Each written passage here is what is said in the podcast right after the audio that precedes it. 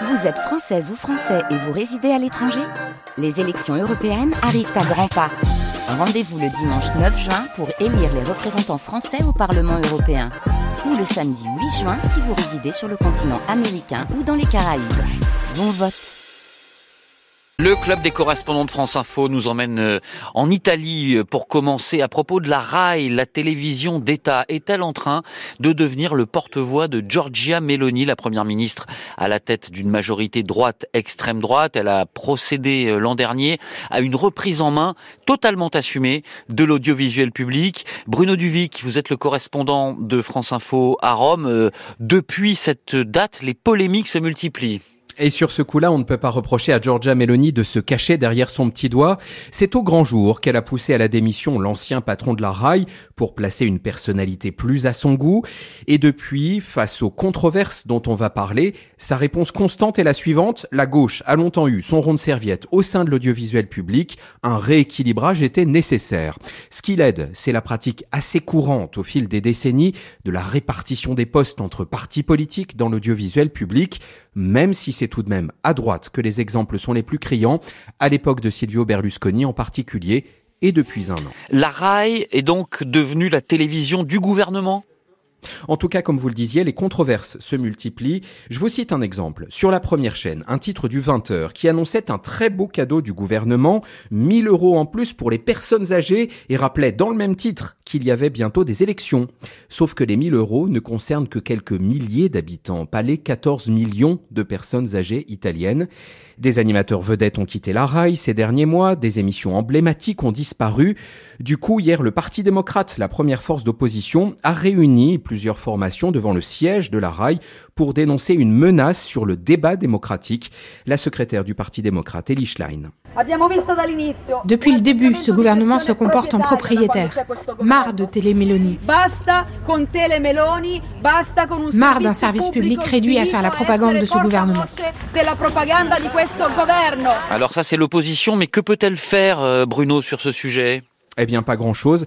L'ironie de l'histoire, c'est que la loi qui a permis à Giorgia Meloni de faire son ménage à la rail en donnant plus de pouvoir au gouvernement dans ce domaine a été votée sous une majorité de centre-gauche.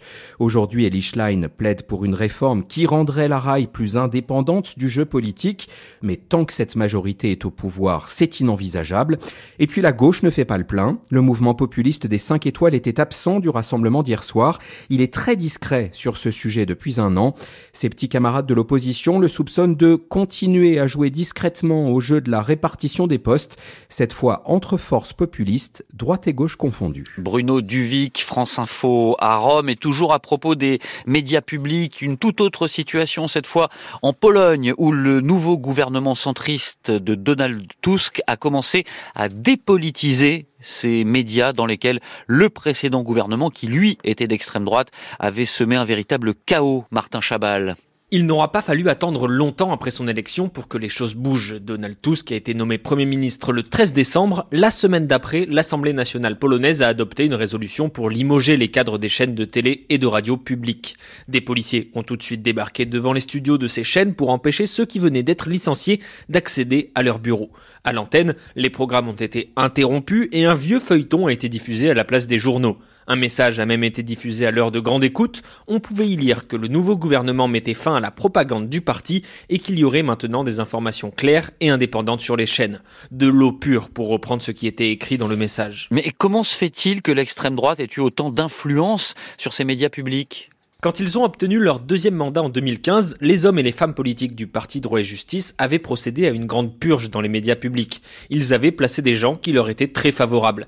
Depuis, dans toutes les émissions, on critiquait dès que possible l'opposition, qui n'était d'ailleurs jamais invitée pour débattre. Ils ont aussi racheté 20 des 24 journaux régionaux grâce au géant pétrolier Orlen, aussi contrôlé par l'État. Avec les moyens à disposition, ils pouvaient clairement faire concurrence aux médias privés jugés, eux, indépendants.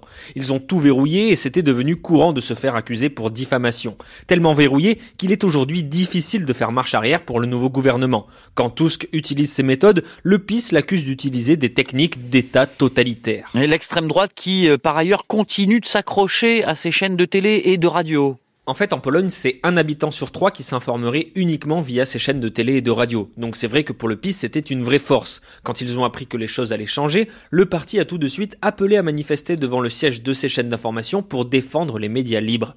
Le nouveau gouvernement, lui, promet de nouvelles lois pour restaurer l'impartialité des médias publics et surtout protéger leur indépendance. Mais le chemin pour Donald Tusk est encore long et il devra se frotter au président de la République Andrzej Duda, allié du PIS, ou au tribunal constitutionnel encore jugé sous contrôle Martin Chabal en Pologne pour le club des correspondants de France Info.